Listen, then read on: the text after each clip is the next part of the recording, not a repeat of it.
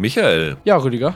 J.J. Abrams will für Apple TV Plus eine Realverfilmung von Speed Racer, dem japanischen Anime, machen. Wenn du die Hauptrolle besetzen könntest, wen würdest du dafür wählen? Ja, einen japanischen Schauspieler. Also jetzt irgend so, ein, irgend so eine weiße Nase brauche ich da nicht. Wen ich ganz gut finde, ist Nihiro Murakami. Der hat in Still the Water mitgespielt, das ist ein ganz guter Film. Der war als Voice Actor schon bei Wes Anderson an Bord. Aber vor allem kennt man den aus Alice in Borderland. Da ist er eine der Figuren, die am Anfang in dieser Dystopie aufwachen. Er ist dann nicht so lange dabei, aber ich finde, der hat A, ein interessantes Gesicht, B, eine interessante Ausstrahlung. Warum nicht den mal ausprobieren? Roland, wen hättest du? Ja, also ich habe zwei Darsteller, die die Rolle parallel spielen sollten. Also ich finde diese Idee, Anime-Serien zu verfilmen, unglaublich bescheuert grundsätzlich. Und damit mich das interessieren könnte, stelle ich mir so eine Charlie Kaufman-Geschichte vor, in der Emil Hirsch sich quasi selbst spielt und versucht, die Wachowski-Schwestern zu bewegen, nochmal einen Versuch zu starten und daraus eine Serie zu machen. Daraus wird dann aber nichts, weil die Wachowski-Schwestern wollen lieber die reale japanische Darstellerin Nana Komatsu die fand ich für die Rolle ganz geeignet casten. Die unter anderem bei Silence war die dabei, bei, bei Scorsese und in so einem relativ originellen Samurai-Film Samurais Marathon. Ja, und Hirsch verstrickt sich dann da in irgendwelche Geschichten und äh, es gibt ganz viele Witze über J.K. Rowling. Das kann ich mir sehr unterhaltsam vorstellen. Ich ändere meine Antwort und möchte auch Rolands Idee. ich habe lange gesucht, ob ich einen japanischen Schauspieler finde, der in die Altersgruppe reinpasst, weil nach dem, was ich gelesen habe, wollen sie das also sehr, sehr eng an dem Anime anlehnen und da ist der glaube ich, 18 Jahre alt. Und da habe ich tatsächlich nichts gefunden. Aber wie Michael wollte ich natürlich auch nicht irgendwie whitewashen und habe jetzt mich für jemanden entschieden, der in die Altersgruppe reinpasst ungefähr. Der ist 22 Jahre alt und ist demnächst zu sehen in Miss Marvel als ja, Bösewicht Red Dagger. Aramis Knight heißt der Schauspieler, ist von pakistanischer und indischer Abstammung, also hatte asiatischen Einschlag und war vorher schon in der Serie Into the Badlands eine der Hauptrollen und man hat ihn bis jetzt bei Miss Marvel im Trailer nur ganz, ganz kurz gesehen, aber ich glaube, der hat das Potenzial und kennt sich auch mit Action ganz gut aus. Hallo und herzlich willkommen zu einer neuen Ausgabe von Serienweise. Mein Name ist Rüdiger Meier und ich begrüße ganz herzlich Roland Kruse. Hallo. Und Michael Hille. Hallo. Ja, wie in der letzten Woche angekündigt, haben wir heute zwei Schwergewichte für euch im Angebot und sind auch einen Tag später dran, als wir es normalerweise sind, was einfach damit zu tun hat, dass Lucasfilm bzw. Disney Obi-Wan Kenobi so geheim gehalten hat, dass sie tatsächlich nichts vorab rausgeschickt haben. Die ersten, die es gesehen haben, waren, glaube ich, auf dieser Star Wars Convention. Ja. Da haben sie es einmal spät abends gezeigt und deswegen, glaube ich, auch den Release ein bisschen früher gemacht. Normalerweise ist es um 9 Uhr morgens deutscher Zeit und ich glaube, die Obi-Wan-Folgen waren jetzt schon um 3 Uhr, standen schon zur Verfügung. Wussten wir natürlich nicht, deswegen nehmen wir jetzt erst am Freitagabend auf und ihr könnt es erst am Samstag hören. Aber wir sind alle sehr gespannt, was wir davon halten, weil wir haben bisher noch gar nicht drüber gesprochen, wie uns Obi-Wan Kenobi gefallen hat. Genauso wenig, wie wir darüber gesprochen haben, wie uns die vierte Staffel von Stranger Things gefallen hat. Beziehungsweise die erste Hälfte kann man nicht sagen, die ersten 67 Prozent der vierten Staffel von Stranger Things, denn die letzten zwei Folgen kommen am 1. Juli. Und es ist eine sehr, sehr ungewöhnliche Aufteilung, die Netflix auch bis zum Schluss geheim gehalten hat. Anfangs stand mal bei IMDb, es wäre eine Aufteilung 5-4, jetzt haben sie eine 7-2er Aufteilung gemacht. Wobei die zwei Folgen, die sie im Juli nachklappen, ich glaube, die erste 85 Minuten und die zweite 150 Minuten lang. Die Lauflängen sind schon geleakt worden, also da hauen sie schon jede Menge Runtime raus. Aber wir haben alle sieben Folgen gesehen, dadurch, dass wir jetzt auch so spät dran sind und können dann natürlich wie immer spoilerfrei das ausführlich besprechen. Wir freuen uns natürlich wie immer, wenn ihr uns Feedback gebt an sehenweise.web.de, wo wir fleißig E-Mails bekommen könnt uns auch immer unterreichen unter Twitter at Serienpodcast und natürlich freuen wir uns, wenn ihr uns bei Spotify, Apple iTunes, wo auch immer ihr Podcasts hört, abonniert und bewertet. Ja, Reihenfolge heute, wir ziehen Stranger Things an den Anfang, weil wie gesagt, da ist schon die ganze Staffel vorhanden. Bei Obi-Wan sind ja bisher erst die ersten zwei Folgen rausgekommen. Die letzten vier kommen alle im Wochenrhythmus Mittwochs dann aber. Also sie haben irgendwie nur die ersten beiden Staffeln auf den Freitag gehauen. Wahrscheinlich, damit nicht alle Leute über Stranger Things reden, sondern über Obi-Wan. Es könnte so ein bisschen so eine Attacke auf Netflix gewesen sein. Aber trotzdem beginnen wir mit Stranger Things, weil wir es schon komplett gesehen haben. Wie lange ist es her, dass die dritte Staffel raus war? Ist schon eine ganze Zeit her, ne? Über zwei Jahre, ne? Ja, auf jeden Fall. Ich glaube, wir hatten damals auch einen Podcast drüber gemacht. Ja, wir beide, glaube ich. Und wir waren bei der dritten Staffel vorsichtig positiv, Ja. ne? Die zweite fanden wir, fanden wir ziemlich schlecht. Ja, genau. Wie, wie fast jeder, ja, muss man sagen. Ja. Und äh, die dritte fanden wir dann wieder deutlich besser, ja. Fast drei Jahre schon her. Fast drei Jahre Juli sogar. 2019. Ja, ist echt krass. Es wurde ja immer geschoben. Sie hatten auch pa äh, wegen Corona-Pausen und all sowas. Ist schon irgendwie bizarr, auch wie die Kinder sich mittlerweile verändert haben. Ich glaube, die sehen jetzt noch mal ein bisschen anders aus. Und wenn du die heute ihr Ebenbild gegen das aus der ersten Staffel stellst, erkennt man sie kaum noch wieder. Ja, müssen wir nochmal zur Erinnerung machen, worum es in Stranger Things geht? Ich glaube eher nicht. Also in einer Kleinstadt in Indiana, Hawkins, ist ein Portal zu einer Gegenwelt geöffnet worden, wo die ganze Welt gespiegelt ist, aber dann von Monstern bevölkert wird, von Dämonen bevölkert wird. Und diese Gegenwelt bahnt sich in den verschiedenen Staffeln immer mehr ja, den Weg in die reale Welt und macht dies mit Hilfe von Dungeons und Dragons Figuren. Ne? Also das ist ja so, dass die Kids damals in den 80ern wo die Serie ja spielt, begeisterte Dungeons und Dragons Fans waren. Und Figuren aus dem Spiel sind jetzt Monster, die in dieser Gegenwelt Ja, sind. wobei, also ich habe es immer so empfunden, dass die, das ist halt ein Gimmick dieser Serie, Genau. dass die Kids, vor allem der Dustin, der, der so der ganz große Super D&D-Nerd ist, dass der diese Monster, die dort auftauchen, wenn die eine gewisse Ähnlichkeit haben, dann den Namen gibt Ja. im Grunde. Er gibt denen einfach die Namen. Also es ist, es ist jetzt, glaube ich, nicht so, dass die Monster da aus dem Upside Down, so heißt es ja, diese Gegenwelt im Original, dass die sich irgendwie an Dungeons and Dragons orientieren oder so, sondern die sehen halt so ähnlich aus und dann sagt er, ja, das ist jetzt hier der Demogorgon. Demogorgon, genau. Und der Oberbösewicht ist der, der, der, Mindflayer. der, der Mindflayer und so, genau. Und ja, diese Staffel bekommen wir es wieder mit einem neuen Monster zu tun, das man auch gleich ohne zu spoilern verraten kann, weil das hat Netflix selber gemacht. Es wurden Fotos veröffentlicht, der Name wurde veröffentlicht. Es handelt sich um Vecna. Was dieses Monster genau kann, verraten wir aber nicht.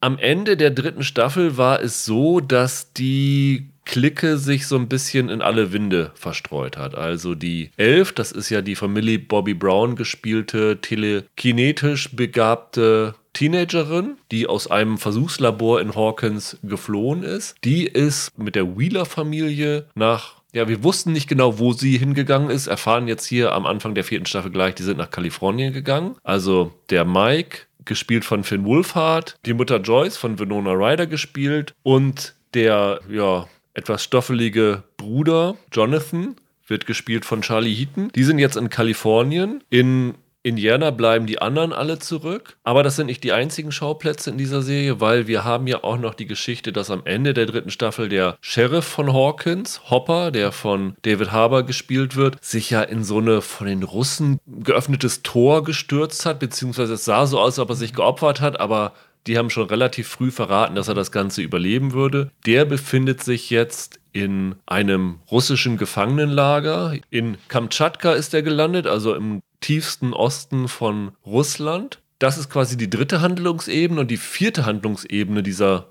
ersten Folgen ist, dass die Joyce und der ja durchgeknallte Verschwörungstheoretiker Murray Bauman, der von Brad Gelman gespielt wird, das ist ja der aus Fleabag Der Schwager. der Schwager war das in Fleabag, genau. Die machen sich auf den Weg und versuchen den Hopper ja aus Russland zu befreien. Und diese vier Handlungsebenen werden miteinander verwoben. Zusammen noch mit einer fünften, die gleich am Anfang der Folge auftaucht, nämlich die ersten paar Minuten machen einen Rücksprung ins Jahr 1979, in die Zeit, wo diese Experimente in diesem Hawkins Laboratory begonnen haben und beginnen mit einer Szene, die gerade heute ein bisschen sehr äh, flaues Gefühl im Magen lässt, deswegen auch jetzt Netflix so eine Warnung davor geschaltet hat vor der ersten Folge, weil gleich in der ersten Folge jede Menge tote Kinder zu sehen sind, was aufgrund des Amoklaufs Ja. jetzt in Texas äh, ein bisschen ungünstiges äh, Timing ist. Wir haben es davor gesehen, das heißt, bei mir war das nicht so ein Effekt, aber ich kann mir schon vorstellen, dass es ein bisschen unangenehm ist, das jetzt in dem Moment zu sehen.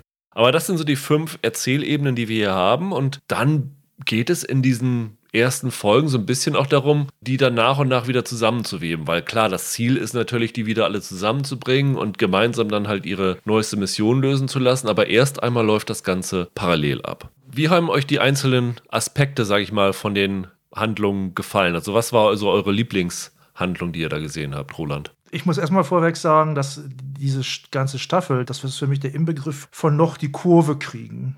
Das hängt wiederum mit den verschiedenen Erzählsträngen zusammen. Ich finde, es gibt einige Erzählstränge, die zusammengeführt werden, sehr gut und die sehr gut die Kurve kriegen. Und es gibt einige, die total aus der Kurve rausfliegen. Einer, der total rausfliegt, ist für mich die ganze Geschichte um den äh, Mike und Will und Jonathan, wo ich mich teilweise gefragt habe, was die eigentlich zu der Geschichte beitragen. Die Darsteller sind prima, die sind halt wahnsinnig gealtert alle. Also das sind irgendwie junge Männer, die da irgendwie immer noch Kids spielen, aber trotzdem spielen die gut. Und diese Geschichte, die denen, um die es da geht, also das, es ist schon klar, dass das in den letzten beiden Folgen nochmal eine Rolle spielen wird. Ja. Das ist schon klar. Das ist auch mir klar. Aber so wie es jetzt ist, muss ich sagen, mein lieber Mann, also das trägt sehr wenig bei zu dieser Geschichte dieser sieben Folgen. Die machen so einen so Roadtrip. Die machen so einen Roadtrip, um einer anderen Figur auch zu helfen. Ja, also sie müssen sozusagen auf der Mission eine Aufgabe erfüllen, wenn du das nachher im großen Kontext siehst und dafür machen sie einen Roadtrip.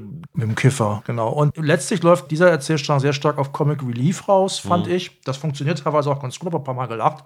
Aber es gibt gerade bei den Jungs, gibt es dann auch so Dialoge zwischen denen, wo denn der, ähm, der Finn Wulfhard dann über Elfie redet und so und seine Beziehung zu ihr. Und die sitzen dann auf dem Sofa und quatschen. Das fand ich echt nicht gut. Womit ich auch ein Problem hatte, das war am Anfang der Erzählstrang von, von der, von der El oder Elfie, die dann gemobbt wird an der ja. Schule mit den, von dem, in Anführungszeichen, von dem populärsten Mädchen der Schule, was natürlich eine ganz schlimme, äh, wieder in Anführungszeichen blonde Bitch ist, also Klischee hoch 10. Das hat mich auch wahnsinnig genervt, obwohl ich die fand, dass dieser Erzählstrang später ziemlich stark wurde. Ab Folge 4, glaube ich, oder so, ist es so, dass mich diese äh, Schulgeschichte, die fand ich so absurd, zumal ja auch die Millie Bobby Brown natürlich auch gealtert ist. Und da gibt es so eine Szene, ich glaube, das kann ich jetzt ruhig mal spoilern. In dieser, in dieser, Schule ist sie halt sehr schlecht integriert, obwohl sie allen erzählt, nee, geht schon und so, aber stimmt nicht. Und dann sollen die halt ihre Lieblingsperson in der Historie vorstellen. Ja. Und dann geht sie nach vorne, also da geht eine junge Frau nach vorne, ne? Also sie ist ja schon, ne? also wie hätte sie jetzt 20, glaube ich. Und die geht nach vorne mit einem Diorama, was sie gebastelt hat, was aussieht, wie wenn es eine Achtjährige gebastelt hätte. Dann sagt sie, ja, meine Lieblingsperson ist mein ähm, Adoptivvater, der Hopper. Und guck mal, hier habe ich noch ein Figürchen, das ist ein kleines Eichhörnchen und so. Die Kinder lachen sie aus, die anderen. Und ich muss sagen, ja, ich habe auch gedacht, sie ist ja nicht irgendwie lernbehindert oder sowas. Das fand ich eine ganz komische Szene und das fand ich auch total undurchdacht. Und ich muss auch ganz ehrlich sagen, diese ganze Bully-Geschichte, die ja ziemlich entgleist und man denkt, oha, oha, was kommt denn jetzt noch? Kommt jetzt Sozialdrama? Das führt ja zu nichts. Naja, es hat natürlich schon einen Sinn. Also zum einen soll gezeigt werden, dass sie ja am Ende der letzten Staffel ihre Kräfte verloren hat. Ja, das gut, heißt, okay, sie ein ja. bisschen ja äh, machtlos. Und diese Bully-Geschichte wird ja nachher auch nochmal gespiegelt in einer anderen Szene. Ja. Also das hat schon einen Sinn und sie geben das auch relativ schnell auf. Ja, ne? aber, aber, es ist nicht gut gemacht, fand ich. Und ich kam mir, ich kam mir vor wie im schlimmsten Stephen King-Klischee-Territorium bei der Geschichte. Und diese anderen Geschichten, muss ich einfach sagen, also Hopper hat mir ganz gut gefallen. Fand ich nicht schlecht. Kann man darüber streiten, aber gibt es eine Menge Action. Hat mit dem traditionellen Stranger Things eigentlich nichts mehr, nicht viel zu tun. Wie gesagt, die L-Geschichte, die wird besser. Ich fand die Geschichte wieder mal, mal wieder, wie schon in Staffel 3, diese Clique um Dustin, Steve und halt der hier Maya Hawk hier, der Tochter von Uma Thurman und Ethan Hawke, die ist wieder dabei und dann die Nancy und ähm, was, was ich auch ganz gut fand, ist der, da ist auch diesmal der Lukas heißt er, ne? Der schwarze Junge ist diesmal ja. wieder ein bisschen besser eingebunden. Das ist auch so eine Figur, wo sie, fand ich, in Staffel 3 gar nichts mit anzufangen wussten. Ja. Hier, und hier ist er in so einem Gewissenskonflikt, ob er bei den coolen Sportlern dabei sein will oder doch lieber bei seinen Nerdfreunden. Muss er sich entscheiden. Das fand ich ganz gut gemacht. Das ist ja eigentlich, die ermitteln ja. Genau. Die spielen Detektiv, wie man das halt so kennt von Stranger Things. Das fand ich zum Beispiel ganz gut. Diese Staffel greift ja endlich mal, das macht Stranger Things sonst nämlich, finde ich, relativ selten, ein gesellschaftliches Phänomen der 80er auf, nämlich die sogenannte Satanic Panic oder die, man kann so ruhig sagen, ruhig die Hetze von gewissen rechtskonservativen Kreisen gegen Dungeons and Dragons. Und gegen Musikrichtungen und Gegen Heavy alles, ne? Metal ne? und so weiter, genau, gegen Death Metal. Tatsächlich gab es damals einen riesen Rummel darum. Es, es gibt auch einen frühen Tom Hanks Film, Mazes and Monsters heißt der im Original. Ich habe den sogar auf Deutsch einfach mal gesehen vor 20 Jahren. Da war Tom Hanks noch total unbekannt und das basiert auf einem wahren Fall von einem jungen Mann, ich glaube James Dallas Egbert hieß der, der angeblich ganz viel Dungeons and Dragons gespielt hat in den Anfang der 80er und sich dann irgendwie in irgendwelchen Unitunneln äh, umgebracht haben soll. Der junge Mann war auch schlimm dran, war labil und hat sich auch leider wirklich irgendwann umgebracht. Aber das hatte mit Dungeons Dragons überhaupt nichts zu tun und das ist aber immer wieder behauptet worden, dass Dungeons Dragons den kaputt gemacht hätten, was einfach nicht stimmt. Ironische Side Note dabei, äh, Dungeons Dragons hat damals während dieser Satanic Panic mehr verkauft als je zuvor von ihren Spielen. Das fand ich aber ganz gut. Also es geht ja hier um um diesen äh, Eddie heißt er, ne? Das ist so ein Anführer von so einer Dungeon und genau. Dragons Gang, wird gespielt von Joseph Quinn, ist so ein lang, langhaariger Typ, Genau, sehr richtig. cool, cooler Nerd. Ich musste lustigerweise an eine Figur aus einem, ich meine, ich meine, das ist ein 70er-Film, oder? Aus, an, aus Hair denken, an Treat Williams in Hair. Also da gibt es ja sogar, bei, wer den mal gesehen hat, dieses Musical, das ist ja so ein Hippie-Musical. Und der tanzt ja einmal auf dem Tisch. Und hier gibt es eine Szene in der ersten Folge gleich, die das eigentlich ziemlich deutlich zitiert, diese Szene. Aber der hat jetzt mit, das ist ja, der hat mit Nerdtuben, diese Treat Williams-Figur, nichts zu tun. Aber das ist halt ein cooler Typ. Und der gerät dann da auch in diese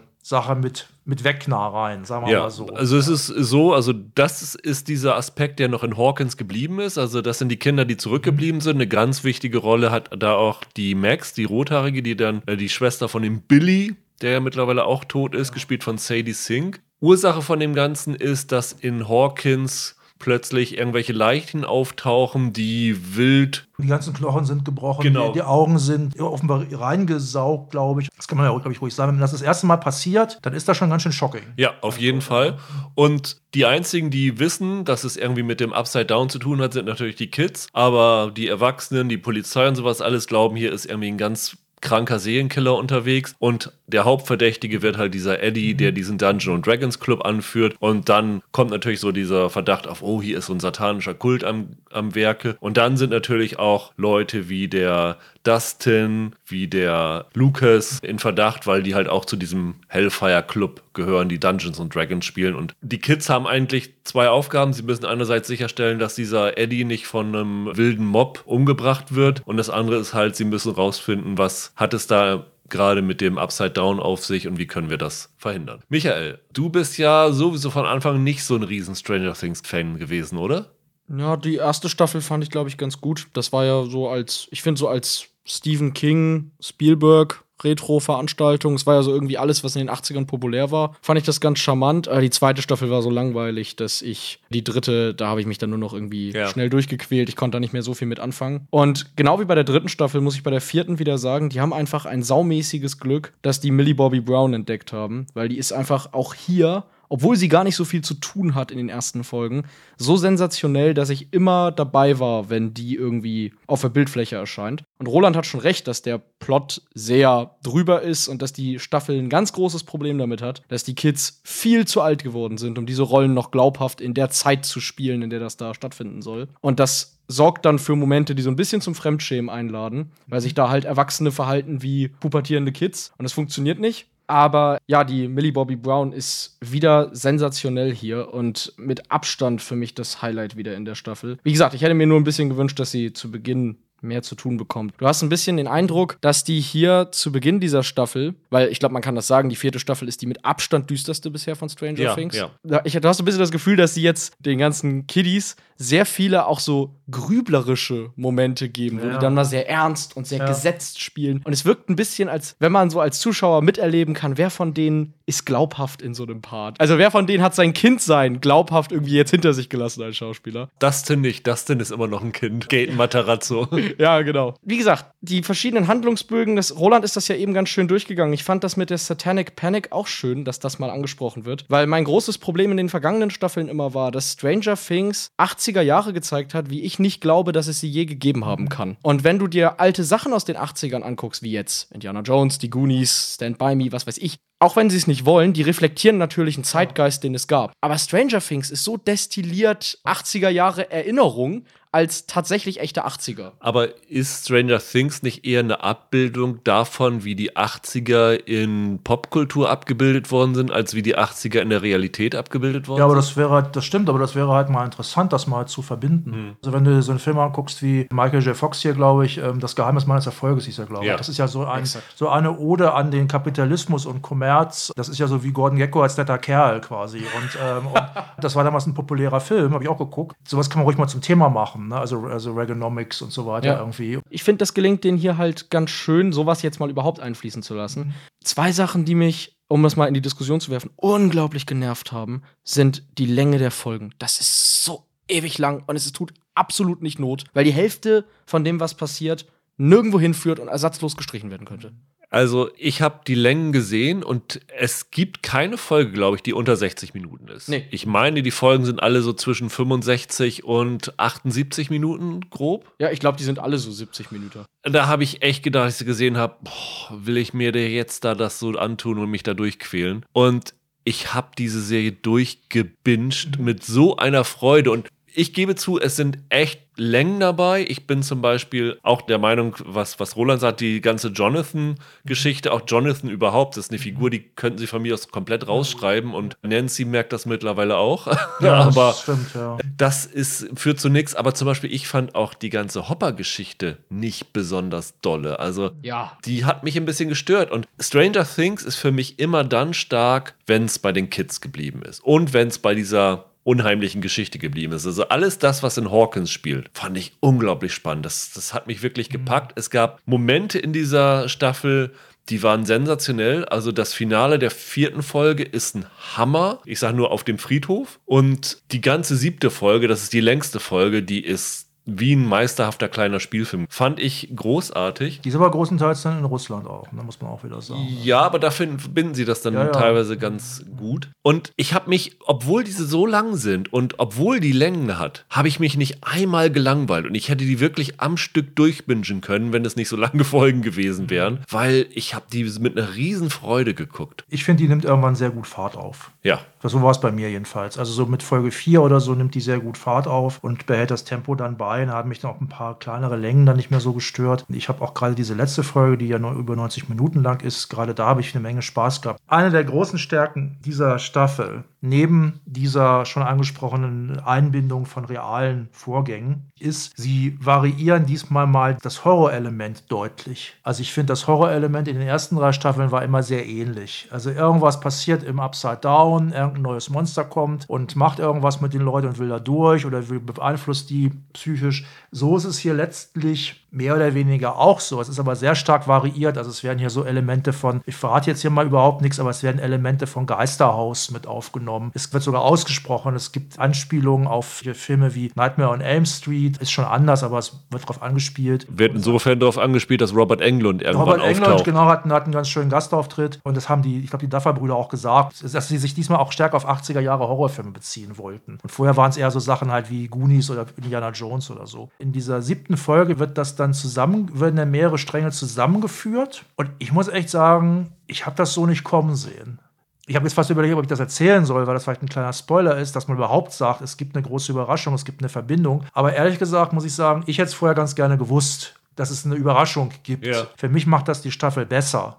Ich habe zu Michael geschrieben, irgendwann bei WhatsApp, für mich ist die vierte Staffel von Stranger Things das Imperium schlägt zurück von Stranger Things. Aus verschiedenen Aspekten. Einen hat Michael schon vorhin angeführt, es ist mit Abstand die düsterste Staffel bisher. Das andere ist aber ja auch, bei äh, Das Imperium schlägt zurück sind ja auch die Hauptfiguren erstmal auf verschiedene Wege geführt worden. Ja, die ganze Zeit, ne? Die sind Genau. die ganze Zeit getrennt. Genau, und im Grunde genommen läuft das hier ja auch so ab. Und das ist natürlich am Anfang ein Problem, weil Stranger Things ist am stärksten, wenn die zusammen auftreten. Das ist einfach so. Und dadurch, dass manche Handlungsstränge stärker sind und manche schwächer, das ist automatisch so. Das war bei das Imperium schlägt zurück auch genauso, dass du lieber bei der einen Handlung dabei warst als bei der anderen. So ist es hier auch so ein bisschen. Aber wenn ich das alles so zusammenfasse, ist das für mich nach der ersten Staffel, die natürlich auch noch diesen riesen Überraschungsmoment hatte, weil Stranger Things ist ja wohl bekannt, hatte Netflix nicht mal selber auf dem Zettel, dass das ein potenzieller Hit ist. Die haben da überhaupt kein Marketing für gemacht damals. Und das kam aus dem Nichts und das war auf einmal so ein, so ein Mördererfolg. Wenn ich das hinter der ersten Staffel einglieder, ist für mich die vierte mit Abstand die beste Staffel seither. Und das hätte ich ehrlich gesagt nicht erwartet. Also ich habe gedacht, als die vierte losging, naja, mal gucken, wie sie über die Ziellinie humpeln. Und das hat für mich alle Erwartungen gesprengt, muss ich jetzt sagen. Also hat mich sehr, sehr positiv überrascht.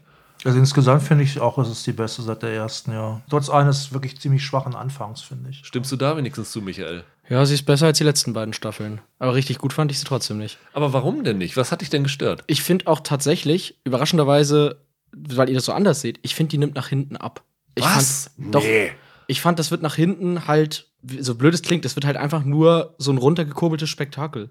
Für mich war da nicht mehr viel drin. Also diese letzten, was heißt, die, die siebte Folge geht ja gefühlt ewig. Kann auch sein, dass es nur die war. Vielleicht meine ich auch Folge 6 und 7. Das ist dann einfach nur so schnelles Popcorn-Kino, bei dem das alles so auf und ab und Schlag auf Schlag geht. Und ich fand das nicht interessant, ehrlich gesagt. Du wolltest mal Rollerskate-Szenen.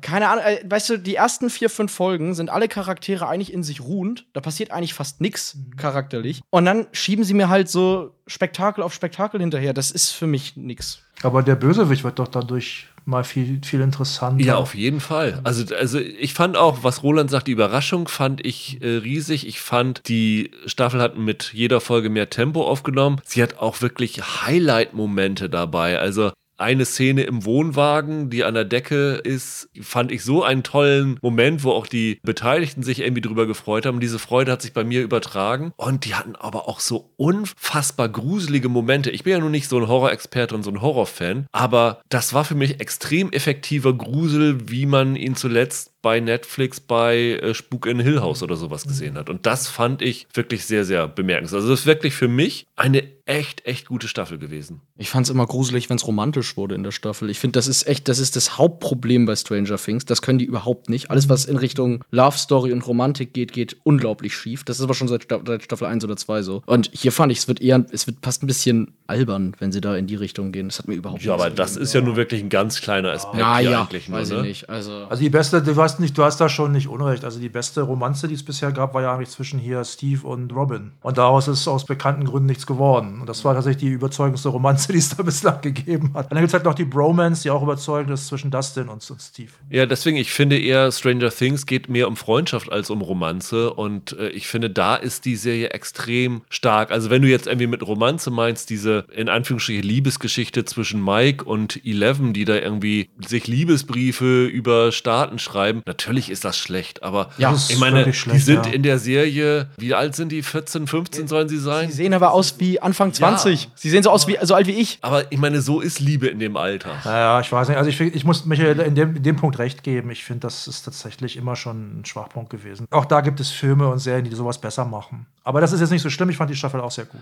Wie fandet ihr Tom Vlaschia, der ja in der Russland-Handlung als Wärter von dem Gefängnis auftritt, in dem Hopper gefangen ist? Ich mag den Typen ja. Ich fand das ganz gut. Ich hätte diesen ganzen Hopper-Handlungsstrang am liebsten rausgeschmissen. Ich hätte mir echt gewünscht, die hätten den in Staffel 3 gekillt. Und das wäre gut gewesen. Weil Mag Hopper aber gerne. Hopper ist ein cooler Typ. ich mag Hopper auch, aber er sitzt halt sieben Wochen depressiv in Russland rum. Das hat das alles so arg aufgehalten. Also, gerade wenn die Folgen dann halt alle 70 Minuten lang sind, dann. Nee. Was ich mich gefragt habe, ist, warum halten die Russen ihn da überhaupt gefangen? Das habe ich ehrlich gesagt nicht so richtig verstanden. wissen die auch nicht. Also das wissen die, glaube ich, nicht, weil Ja. sie wollen dann ja auch, das wird ja auch schon gleich in der ersten Folge, wird das ja in einem Verhör, wird das ja gesagt, sie wollen ja auch an Joyce ran, auch noch. Weil sie ja beteiligt war an der Zerstörung dieses letzten Portals, was, die, was der KGB Ja. da gebaut hat ne, in, in Hawkins. Ich denke die ganze Zeit immer, ja, hallo, ihr, ihr Russen, ihr wart in der Lage, das, die, die, wieder ein Portal zur, zum Upside Down zu öffnen. Dazu wäre Hopper wohl nicht in der Lage. Was wollt ihr denn von dem? Was Ja. sollt ihr euch denn verraten? Das ist ähm, vielleicht, okay, vielleicht, wo- woher kommst du und wer hat dir den Auftrag gegeben, dieses Portal zu zerstören? Gut, okay. Aber es ist ja keine so super interessante Frage, um ihn da in Sibirien da einzukerkern. Also das wird sicherlich alles dann in den letzten zwei Folgen nochmal verbunden werden dann wird es wahrscheinlich auch mehr Sinn bekommen, was das Ganze sollte. Aber es ist schon ein bisschen abgeschnitten, das Ganze. Was noch mehr abgeschnitten ist, diese Geschichte mit äh, Winona Ryder und Brad Gelman, die da unterwegs sind auf Rettungsmission. Das war lustig, weil der Brad Gelman ist einfach ein durchgeknallter Schauspieler, den guckt man gerne zu. Aber es hat nicht wirklich viel zur Serie beigetragen.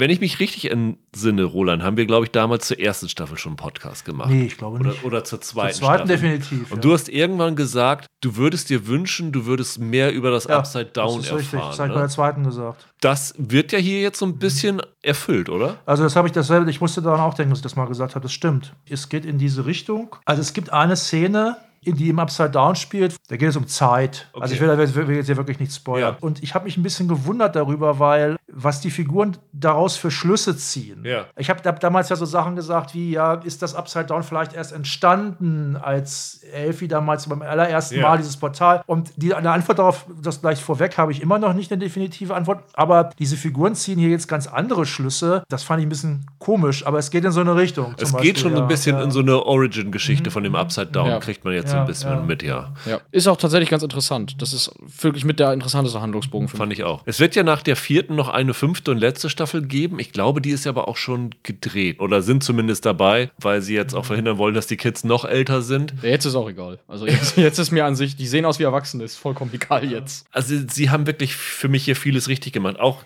nicht nur die Origin-Geschichte von dem Upside Down, sondern was in der ersten Szene gezeigt wird, halt dieser Rückblick auf den Beginn von diesem Programm, das damals in der äh, Rückblende diese Matthew Modine-Figur, Martin Brenner, gestartet hat. Da dachte ich am Anfang auch, ah, müsst ihr das jetzt hier auch noch unterbringen? Aber das wird dann auch verdammt gut, finde Ja. ich, dann so in Folge 5, 6. Und dass du da zumindest das auch nicht gut fandest, Nee, Michael. gar nicht. Also, ich habe schon gewitzelt, ich wollte dich heute als Miesmacher Hille hier vorstellen statt Michael Hille. Nee, also da sind wir vielleicht komplett gegensätzlicher Meinung. Also, ich sag's ganz ehrlich, für mich sind diese sieben Folgen so stark, dass ich die Serie auf meiner Kandidatenliste fürs Quartal habe. Habe ich sie auf der Jahresendliste, aber weiß ich noch nicht. Aber könnte, also ich finde einfach, wer die vorigen Staffeln mochte, oder sagen wir mal so, die zweite mochte eigentlich niemand, aber wer eins und drei mochte, der dürfte diese eigentlich auch auf jeden Fall mögen. da gehe ich auch Ja. stark von aus. Ich glaube, für mich ist Stranger Things eine Serie, die ich gern auch schaue, um da mitreden zu können, weil es ja wirklich fast jeder guckt. Über die Staffel habe ich mich jetzt nie geärgert, anders als über die zweite und teilweise über die dritte. Aber sie hatte halt am Ende für mich schon diesen unschönen Beigeschmack, dass ich mich gefragt habe, waren die Folgen jetzt so lang, weil ihr echt so viel zu erzählen hattet oder weil Netflix hofft, dass sie am Ende sagen können, guck mal, 1000 Milliarden Minuten wurden gestreamt und da wieder irgendeinen dummen Rekord nennen können und ob das nicht nur für einen Algorithmus quasi so lang sind, die Folgen. Ich bin mir sicher, man könnte aus diesen sieben Folgen auch fünf kürzere Das schneiden. kann man sicherlich machen. Also gebe ich dir recht, das wäre kein Problem. Aber für mich war es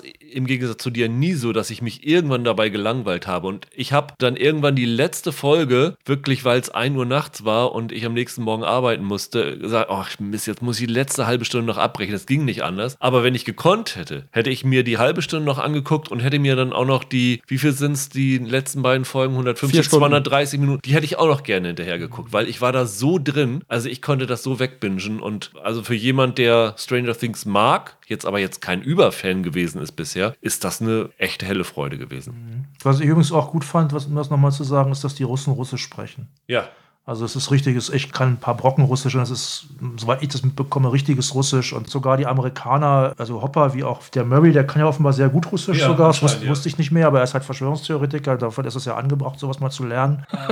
Ich fand es einfach gut, dass das dann halt untertitelt war und äh, dass die nur Englisch sprachen, wenn es auch wirklich angebracht war, weil sie mit Hopper gesprochen Ja. haben oder so. Das fand ich, fand ich eine gute Entscheidung. Also für dich, Michael, MVP der Staffel ist Millie Bobby Brown. Ja, die, der ganzen Serie. Für dich, Roland? Ich sag mal Wegner. Ja. Ich finde immer mehr Steve genial. Also ich finde, das ist irgendwie eine, eine coole Sau. Ich glaube, in der ersten Staffel war ich ziemlich genervt von ihm und ich finde, der hat eine echt geile Entwicklung genommen. Stimmt auch. Fand ich eigentlich super. Mit dem verbringe ich einfach immer sehr, sehr gerne Zeit. Das ist eine sehr interessante Figur, weil er damals so eingeführt wurde als so ein schöner Schulschnösel. Ja. Über mehrere Staffeln machen sie sehr viel mit dieser Figur, was echt unüblich ist eigentlich, ja, das stimmt. Dann lass uns zu Obi-Wan Kenobi wechseln. Ebenfalls gestern gestartet mit den ersten zwei Folgen. Die letzten vier. Bisher soll es eine abgeschlossene Miniserie sein. Also es ist nicht geplant, dass da eine zweite Staffel kommt, anders als bei Endor, die sie jetzt gerade angekündigt haben.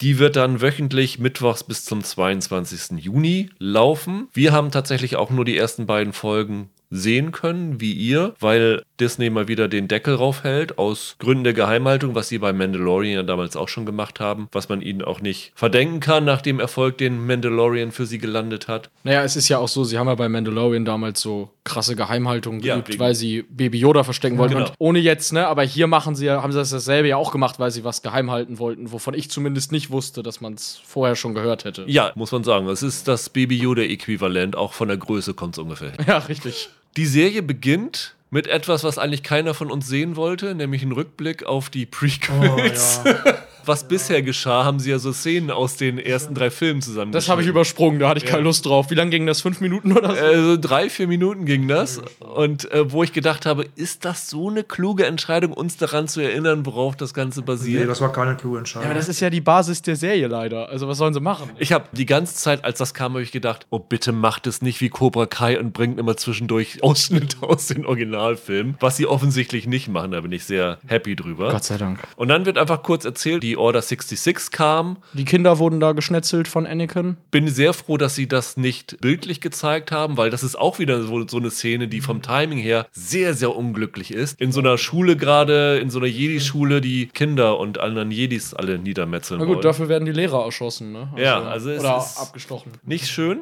Danach springt die Serie zehn Jahre nach vorne. Das heißt, wir befinden uns wirklich zehn Jahre nach den Ereignissen. Obi-Wan Kenobi, der sich mittlerweile schon Ben nennt, gespielt von Ewan McGregor, wer es noch nicht mitbekommen hat. Die beste Tarnung in der Galaxis. Er hat seinen Vornamen ausgetauscht und den Nachnamen behalten. Genau, das ist genau. So dämlich. Er ist mittlerweile in der Höhle auf Tatooine zurückgezogen, wo wir ihn dann auch später in, in New Hope Episode 4 sehen. Wobei er da dann ein Haus hat. Stimmt, genau. Da hat er noch ein Haus. Also hier lebt er jetzt noch in der Höhle. Das baut er sich wohl noch. Vielleicht Ja. ist das Stoff für eine zweite Staffel. Und wir sehen ihn, wie er ja ein Auge auf ein kleines Kind hat, was Luke Skywalker. Luke ist. Skywalker ist natürlich. Und er hat ja geschworen, dass er diesen Jungen beschützen soll, weil nachdem Anakin Skywalker zu Darth Vader geworden ist, hat man ja die beiden Zwillingskinder, Luke und Leia, in verschiedene Ecken der Galaxis äh, geschickt, damit er da ja keine Handhabe gegenüber den Kindern hat. Genau, Lea wächst als Prinzessin auf Alderaan auf und Luke im Schlamm von Tatooine ganz Genau. allein auf einer Farm. Die Figur, die du eben meintest, ist Leia, ne? Ja, Das war bis jetzt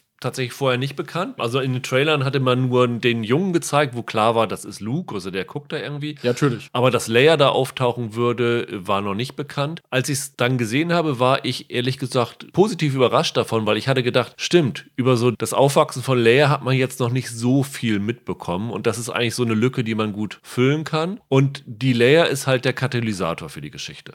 Ja, genau. Also sie hatten ja die Schwierigkeit, dass sie Kenobi von Tatooine runterkriegen müssen. Genau. Weil nochmal sechs Folgen da im Sand rumhängen ist ja auch langweilig. Aber es musste ja irgendwas sein, was groß genug ist, dass der Obi den Luke alleine lässt und sagt, dafür mache ich mich jetzt nochmal auf. Und was schlicht passiert ist, die Leia, die ist irgendwie beim Spielen im Wald, da wird die von drei Leuten entführt. Und dann funkt der, ihr, ihr Ziehpapa, der Bail Organa, der funkt Obi an und sagt, hilf mal. Die Bösen machen das ja eigentlich, um Obi-Wan Kenobi zu kriegen. Wenn sie wissen, er wird darauf reagieren.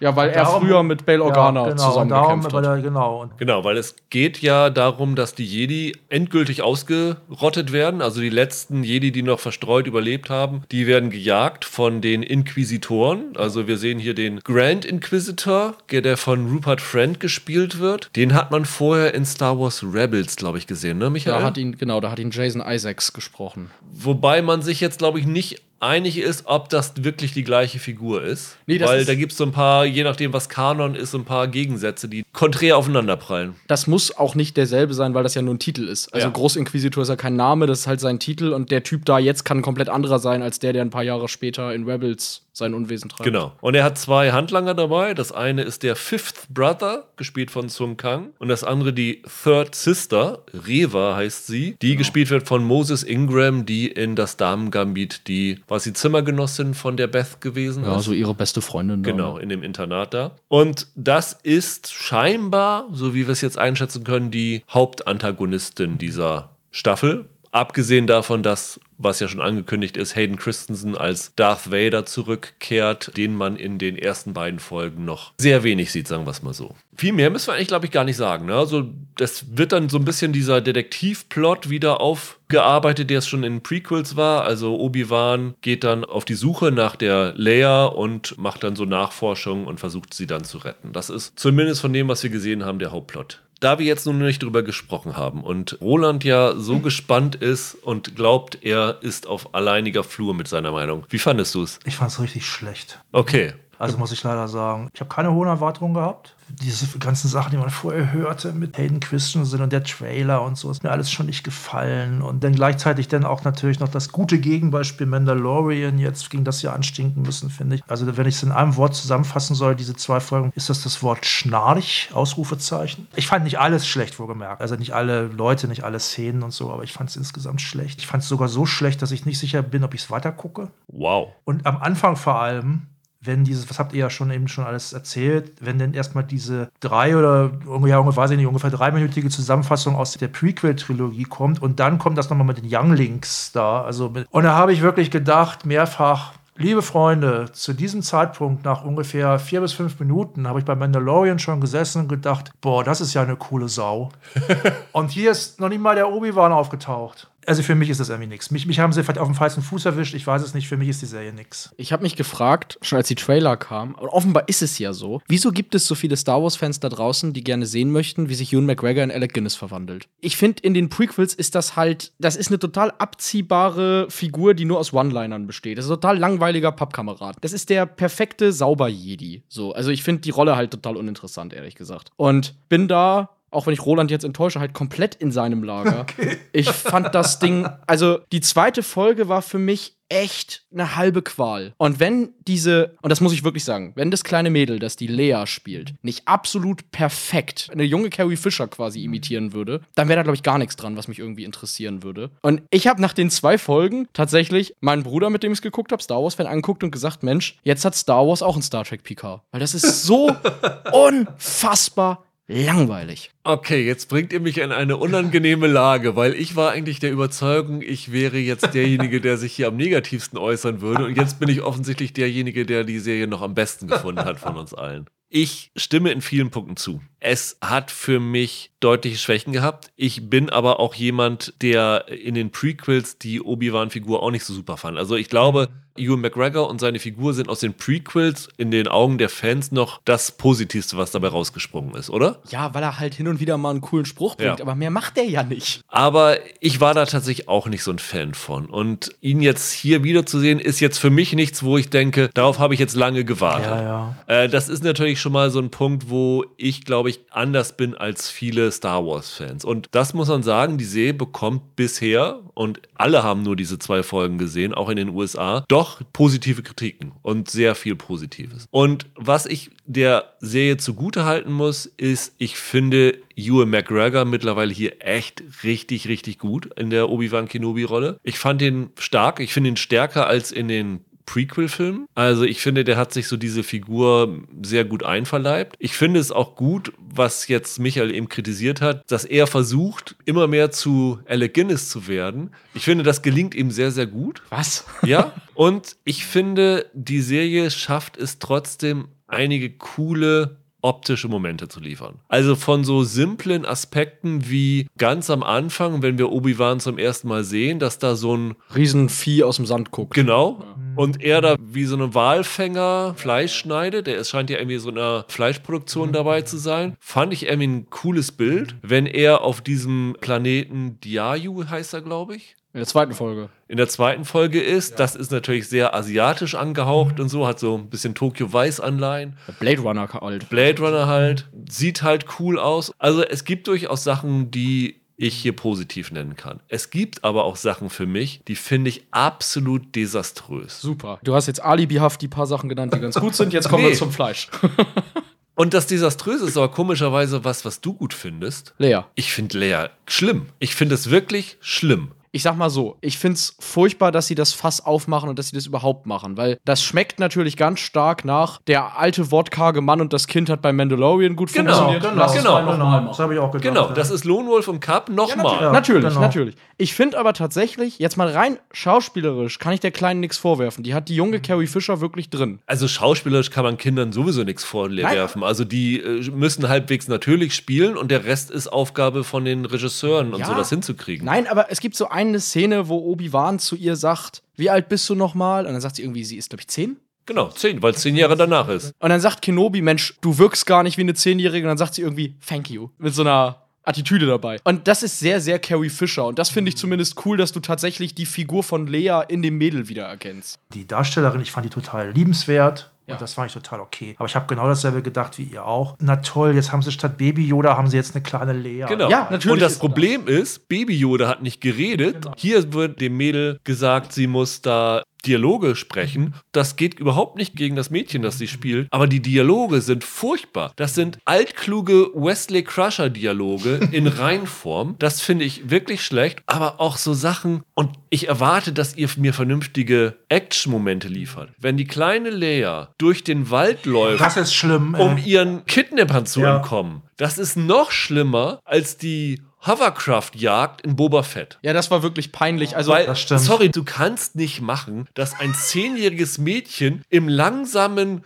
Dauerlauf durch den Wald rennt. Das hab ich auch gedacht. Und erwachsene Jäger, die mit einem Schritt so viel Raum Alter. hinterlegen wie, dem, wie das Mädchen mit drei Schritten, sind nicht in der Lage, in zehn Minuten dieses Mädchen zu schnappen. Genau dasselbe hab ich auch Sorry, gedacht. was Ja, soll so natürlich. ein Quatsch? Wer macht sowas? die sind halt sehr dumm. Die laufen ja ständig gegen Baumstämme gegen und stolpern über irgendwelchen Wurzeln und so. Genau. Das war wirklich hundsmiserabel. Da habe ich mich wirklich für die Serie geschämt. Und dass da keiner in der Qualitätskontrolle sagt, nee, sorry, also das müssen wir ein bisschen anders machen. Lass das Mädchen in höherer Geschwindigkeit den, den, den Film ablaufen, damit es aussieht, ob sie schneller laufen könnte. Das könnte man ja alles argumentieren, dass sie, weil sie noch gewisse Machtfähigkeiten in sich hat, schnell laufen kann. Ja, oder sie hätte irgendwelche Fallen denen stellen können oder wissen können, was da im Wald Aber das ist so lächerlich. Und dann, wenn Obi-Wan sie dann nachher auf dem Planeten auch hinter ihr herläuft, das ist einfach nur richtig, richtig schlecht. Ja, ja, Sorry.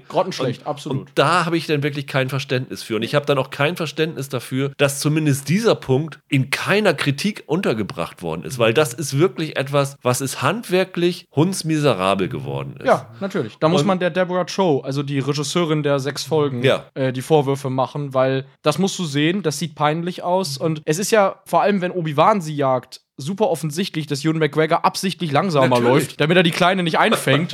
Das, das hat schon ein bisschen was von Papa spielt mit seiner Tochter. Ja. Das ist ganz schön unangenehm. Also, ich will jetzt mich jetzt auch nicht zu lange darüber echauffieren, aber Nee, das nee. ist wirklich ziemlich übel. Also die Szene ist mir auch aufgefallen, sehr negativ. Zu der Altklugheit von Lea muss ich sagen, ihr habt ja die Prequels gesehen, ihr habt ihren Vater als Zehnjährigen erlebt, da ist die noch angenehm. Anakin als Zehnjähriger war noch anstrengender, Das richtig. mal fairerweise.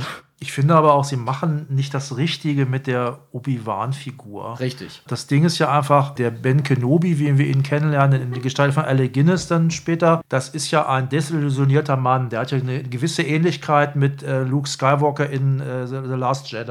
Ja, ja, das ist Ja. so ein Kriegswiederkehrer. Das ist so ein ne? Kriegswiederkehr, der ist desillusioniert, der will eigentlich mit den Jedis nichts mehr zu tun Er haben. hat sich, er hat sich losgesagt. Hat Es sich gibt losgesagt. jede Menge Szenen in den ersten ein, zwei Folgen, wo er sagt, die Jedis haben Ja, hier- verloren und das genau, muss man akzeptieren. Genau, hier jetzt aber auch der Alec Guinness, der ist dann ja, Ja. auch, der ist ja im Grunde auch so. Der ist ein bisschen milder geworden und so. Und das möchte ich thematisiert haben, dass er Zweifel hat an diesem ganzen Jedi-Orden. Das möchte ich mal als Thema haben. Das, das kommt aber überhaupt nicht vor. Im Grunde hat er nur keinen Bock, dass ihn die Inquisitoren da irgendwie finden, ihn oder andere. Das ist mir einfach viel zu dünne. Ich persönlich habe auch tatsächlich, bin ich glaube ich auch nicht der Einzige, nach den Prequels hatte die Prequels lassen die Jedi ziemlich dumm dastehen. Ich habe viele, Ja. viele Sachen, die die Jedi da gemacht haben und die als da von Luke, George Lucas als gut dargestellt wurden, fand ich ziemlich dämlich und teilweise sogar ziemlich menschenverachtend. Ja. Also angefangen von diesen Geschichten, dass zu dem kleinen Anakin gesagt wird, ja, du musst hier deine Mutti verlassen und die muss hier weiter als Sklavin leben. Ja, finde ich scheiße, sorry. Ja, und wenn du sie vermisst, machen wir dich noch fertig dafür. Das darfst du ja Der auch. hätte, nicht. Genau, genau, richtig. Da hätte der Mandalorian dreimal gesagt, nee, komm, die Mutti befreie ich auch noch. Ja. Die nehme ich auch noch mit.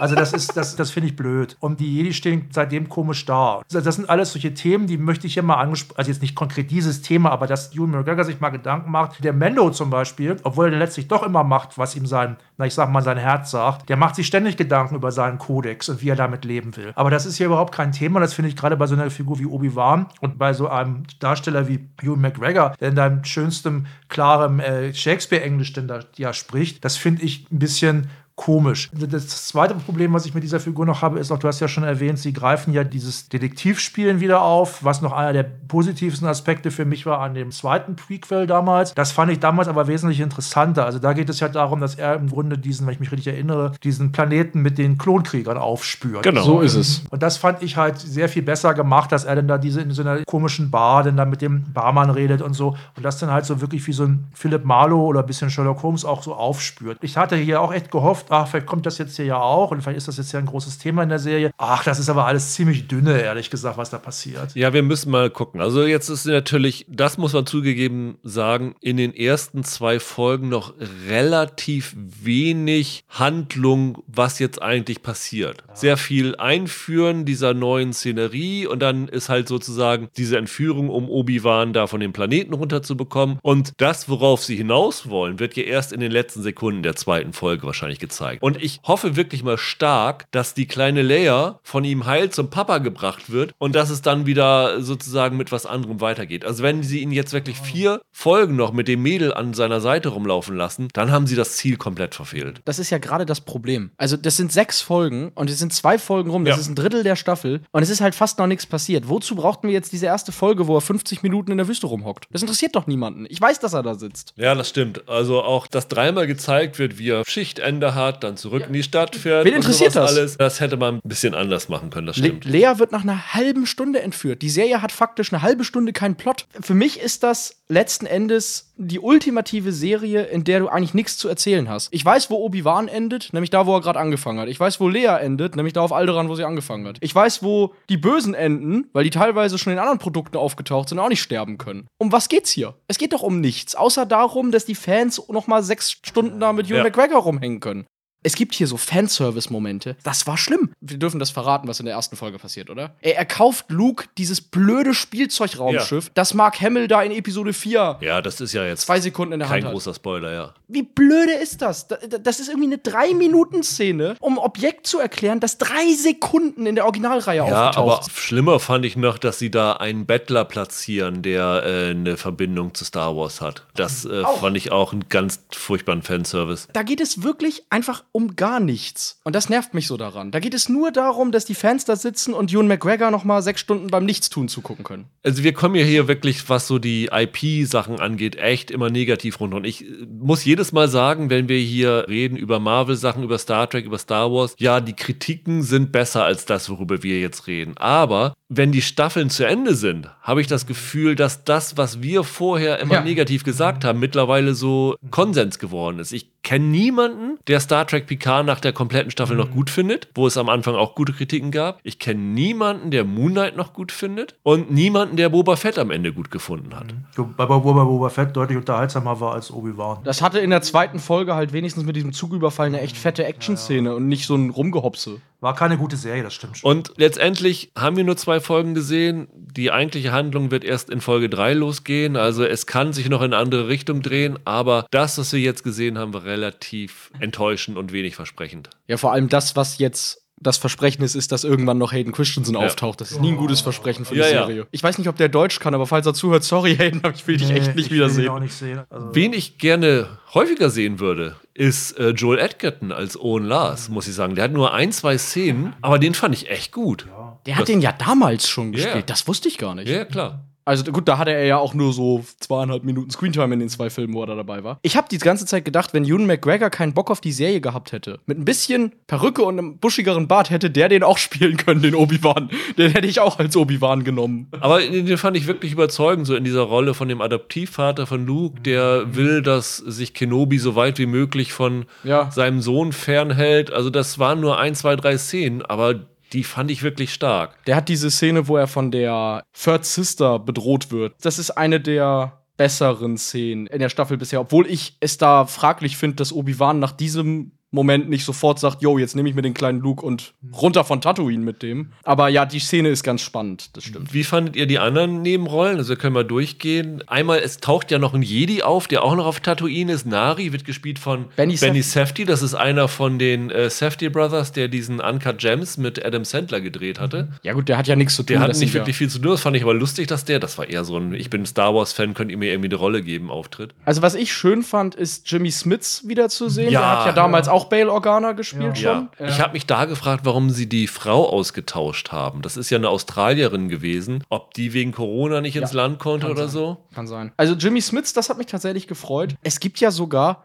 ihr habt C3PO gesehen, ne? Ja, er hat so klar, ein ja. 3-Sekunden-Cameo, Ja. das fand ich ganz hübsch. Aber, oh mein Gott, wie heißt der Kumail Nanjiani? Kumail ja, Nanjiani. Ja, ja, ja. Was war das denn? Ja. Das war die unlustigste Figur, die ich seit langem in irgendwas gesehen habe. Das war furchtbar. Also so ein Hochstapler, der auf dem Planeten ist, ja, ja. Ja, genau, der war so ein Fake-Jedi und dann. Ich dachte, soll das lustig sein oder was? Also, Ja, der Red Hot Chili Peppers. Der Bassist von den Red Hot Chili Peppers, Flea, spielt den einen Kopfgeldjäger. Ja, das, war auch eine ganz lustige Rolle, ehrlich gesagt. Also, das ist Ja. dann so ein Cameo, wo ich denke, das ist nett. Also, das kann man mal machen. Ansonsten finde ich noch Moses Ingram und Rupert Friend. Ja, das sind die beiden Rollen, über die ich nämlich eigentlich reden wollte. Ja. Also, erstmal Rupert Friend habe ich überhaupt nicht erkannt. Als der Abspann kam und da stand Rupert Friend, habe ich gedacht, hä, wen hat Rupert Friend gespielt? Und dann kam In Order of Appearance und dann habe ich gedacht, ach Moment, der war ganz am Anfang, da muss es ja der Inquisitor gewesen sein. Yes. Also die Kopfform hat sich sehr verändert bei ihm durch die Maske, deswegen war er für mich nicht erkennbar. Aber das war auch eine Rolle, wo ich finde, die Maske hat so ein bisschen Ausdruck davon weggenommen, ne? Ich frage mich halt echt, was jetzt der Plan mit dieser Rolle ist, weil der, wie gesagt, in Star Wars Rebels ja eine große Rolle Ja. spielt. Und Star Wars Rebels spielt ein paar Jährchen nach Obi-Wan Kenobi. Und dementsprechend bin ich mal gespannt, worauf das mit dem so hinausläuft, Ja, das ehrlich ist, gesagt. ist interessant. Moses Ingram fand ich gut. Ja, aber das ist halt die Rolle, glaube ich, über die am meisten diskutiert wird. Das ist ja Mhm. die Mitinquisitorin, also eine der Assistentinnen, sagen wir mal so, Ja. die sich zum Ziel gesetzt hat, Obi-Wan Kenobi zur Strecke zu bringen. Also da wird es hundertprozentig eine Verbindung in der Vergangenheit geben. Die scheint ja auch irgendwelche Jedi-Kräfte zu haben. Also das muss irgendwie mit der Ausbildung von ihm oder irgend sowas zu tun haben, denke ich mal. Ich fand das eigentlich ziemlich offensichtlich, welche Verbindung das sein soll. Aber die Serie hat es bisher noch nicht bestätigt, deshalb weiß ich nicht, ob ich drüber reden kann. Ich fand es eigentlich relativ offensichtlich. Also diese Anfangsszene der ersten Folge gibt es ja nicht ohne Grund. Mit den Kindern Ja, bei der genau, Order genau. 66. Ja. Und das fängt ja an mit einem schwarzen kleinen Mädchen, das da in der Klasse ist, die dann so ein bisschen die Anführerin wird. Also ich finde es relativ offensichtlich, dass das wahrscheinlich diese dritte Schwester sein wird. Aber warum will sie sich dann an Obi-Wan rächen, dass der irgendwie... Das weiß ich noch nicht. Vielleicht gibt sie ihm die Schuld, dass er Anakin nicht Ja, aufgehalten das kann hat natürlich oder sein, so. höchst. Ich hatte da halt ein Problem mit, ich finde die Darstellerin gut, aber ich fand das so komisch. Ich habe die Motivation von der Figur nicht verstanden und ich fand, die Figur hätte für mich besser funktioniert, wenn ich sie hier schon verstanden hätte. Die kommt da an, ist super böse, foltert halt die Leute und ja, warum? Also, Ja, sie ist Ja. sehr eindimensional geschrieben und dass es eine Figur ist, die dann auch noch so von dem Grand Inquisitor eingefangen werden muss, nach dem Motto, ja, ja, du über, überziehst hier jetzt mal ein bisschen, sagt wohlgemerkt jemand aus dem Imperium, der jetzt auch keine, ja. äh, keine Gefangenen macht. Das fand ich ein bisschen komisch und ich fand die Rolle ein bisschen undankbar. Also die Moses Ingram ist sicherlich super, er hat ja auch in Damengambit gezeigt, dass sie echt gut spielen Yes. kann, aber bisher wird da noch nicht so viel draus gemacht und ich habe so ein bisschen das Gefühl, wie die zweite Folge endet, dass sie auch dann wieder nur so zu einer Handlangerin degradiert wird und das fände ich ein bisschen unglücklich. Ich fürchte tatsächlich auch, was Roland sagt, dass sie statt dieser Figur eine nachvollziehbare Motivation von Anfang an zu geben, sie sich da irgendwie einen Twist im Hinterkopf haben. Und es wäre besser, wenn ich einfach von Anfang an wüsste, was die vorhat. Ich finde aber, die strahlt eine gewisse Bedrohlichkeit aus, das ist ja nicht schlecht. Was ich total absurd finde, ist dieser dritte Typ, mit dem die da unterwegs sind. Sung Kang aus den Fast and Furious Filmen. Ja. Weil A, den erkennt man überhaupt nicht und B, warum ist das überhaupt irgendein Schauspieler, den man kennt? Das ist ja komplett lächerlich.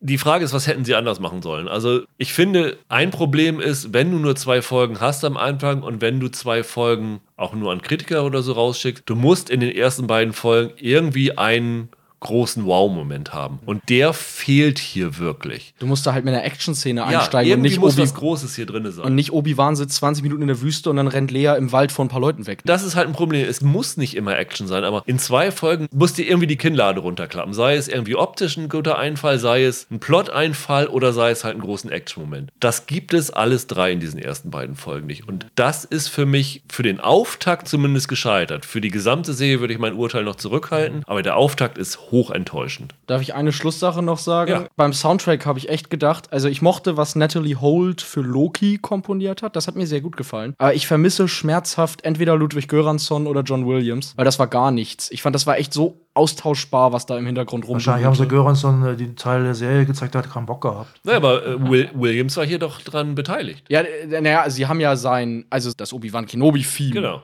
Benutzen sie ja. Also das aus den Filmen und er hat noch irgendwie ein neues mit ihr zusammengeschrieben. genau. Aber du hast halt dann banales Beispiel, aber es gibt eine Szene, wo Obi-Wan zum ersten Mal seit zehn Jahren wieder die Macht benutzt und im Hintergrund klimpert so unmotiviert ein Xylophon vor sich her. Das fand ich ganz schön enttäuschend, weil selbst Boba Fett, was wir jetzt hier alle nicht ganz so mochten, das hat halt musikalisch wegen, wenigstens richtig auf die Kacke gehauen. Wie gesagt, ich mag die Natalie Holt, aber das ist schon ein bisschen sehr wenig, was sie Ja. da komponiert hat, leider. Also ich würde sagen, wir werden auf jeden Fall noch mal Ende Juni drüber reden, wenn alles da ist und man noch mal das Ganze so in einem Gesamtblick fassen kann. Dann musst du es aber zuerst zu Ende gucken, Roland? Ja, ich weiß noch nicht. Mal sehen, vielleicht kann ich mich motivieren. Ja, ich bin mir auch nicht so sicher. Also, eine Folge schaue ich bestimmt noch auf jeden Fall. Ehrlich gesagt werde ich das weitergucken, also da habe ich kein Problem mit. Die haben ja auch hier wieder eine sehr, sehr kurze Länge. Also die Folgen sind alle so 40 Minuten und äh, allein 5, 6 Minuten davon sind dieser riesige Abspann, wo dann am Ende auch noch die Synchronsprecher und sowas alles abgebildet werden. Also effektiv sind die Folgen wieder nur so 35 Minuten. Das heißt, das kann man ganz gut snacken, wenn es am Mittwoch rauskommt. Nach der Hälfte kommt bestimmt wieder der Mandalorian. Ich habe das auch schon gedacht. Da kommt dann der Typ rein. Ich habe auch am Anfang, als sie die Order 66 zeigen, gedacht, jetzt sehen wir, wie sie Grogu aus dem Tempel holen oder so, anstatt irgendwas anderes. Also ich habe tatsächlich durch diese Serie jetzt, das ist jetzt das, was ich damals von Mandalorian so erwartet habe, als es hieß, jetzt kommt die erste Star Wars Serie. Ja. Der Trailer war damals schon gut, äh, aber da habe ich echt Bammel gehabt und habe echt gedacht, oder was heißt Bammel? Ich habe einfach, ich habe erst gedacht, es wird bestimmt nichts. Jetzt ist es hier genauso gekommen. Also ich glaube, für uns kann man festhalten, wir würden lieber gerne neue Geschichten mit neuen Figuren aus dem Star Wars-Universum Ja. sehen als alte. Ne? So Mandalorian war ja dann doch, auch wenn es mit verschiedenen Aspekten reingespielt hat, was Neues. Aber Boba Fett ist eine Figur gewesen, die wir schon kannten, die sie irgendwie aufgebohrt haben. Und jetzt Obi-Wan Kenobi. Mal gucken, was danach kommt. Das nächste ist dann ja, haben sie für Ende August Andor angekündigt. Da ist ja Michael ja, sträuben sich ihm die Nackenhaare. Ich finde es jetzt nicht so schlecht Also ich finde find die Figur eigentlich auch eher langweilig, wobei ich habe mich jetzt nach diesen zwei Folgen gefragt, weil, ist, vielleicht, weil die Figur nicht so definiert ist, vielleicht können sie da viel interessanten Kram machen. Ich hätte gern mal eine Star Wars-Serie, die 4000 Jahre nach dem ganzen Bums spielt, in dem keine Stormtrooper rumlaufen, in dem mir nicht Darth Vader über die Füße läuft oder Boba Fett durch die Gegend fliegt, sondern in dem sie das gar nicht machen können. Weißt du, das ist so weit weg von allem, so den Discovery-Move. Ich, ich wollte gerade sagen, also Michael möchte Star Wars Discovery haben. So weit weg von allem, dass die was komplett Neues machen können. Aber mit besseren Autoren als Star Trek Discovery. Und denen, die das jetzt gerade schreiben, ja. Also, wir hoffen, dass ihr uns jetzt nicht hasst, weil wir ein bisschen auf äh, Obi-Wan gehatet haben, aber es gibt, glaube ich, wenn man da objektiv drauf guckt, einige Bauchschmerzen bei, die tatsächlich eventuell noch ausgemerzt werden können. Man weiß es nie, aber wir werden es in den nächsten vier Wochen sehen. In der nächsten Woche, The Boys startet die dritte Staffel bei Amazon. Wir werden uns aber tatsächlich Leute dazu holen, die The Boys-Fans sind. Die soll es ja geben. Die soll es ja geben, damit es kein Hate-Podcast von uns wird. Wen meint ihr denn? Und dazu werden wir in der nächsten Woche noch sprechen über Borgen, Power and Glory, die vierte Staffel, die bei Netflix jetzt kommt. Bin ich noch ziemlich unbeleckt, deswegen bin ich mal gespannt, wie das auf mich wirkt. Aber Michael, du bist Fan, ne? Ich bin Fan, ja. Von daher sind das auch wieder zwei interessante Serien, die wir in der nächsten Woche haben und hoffen, dass ihr wieder dabei seid. Bis dahin, habt ein schönes Restwochenende. Bleibt gesund, macht's gut. Ciao, ciao. Tschüss. Ciao.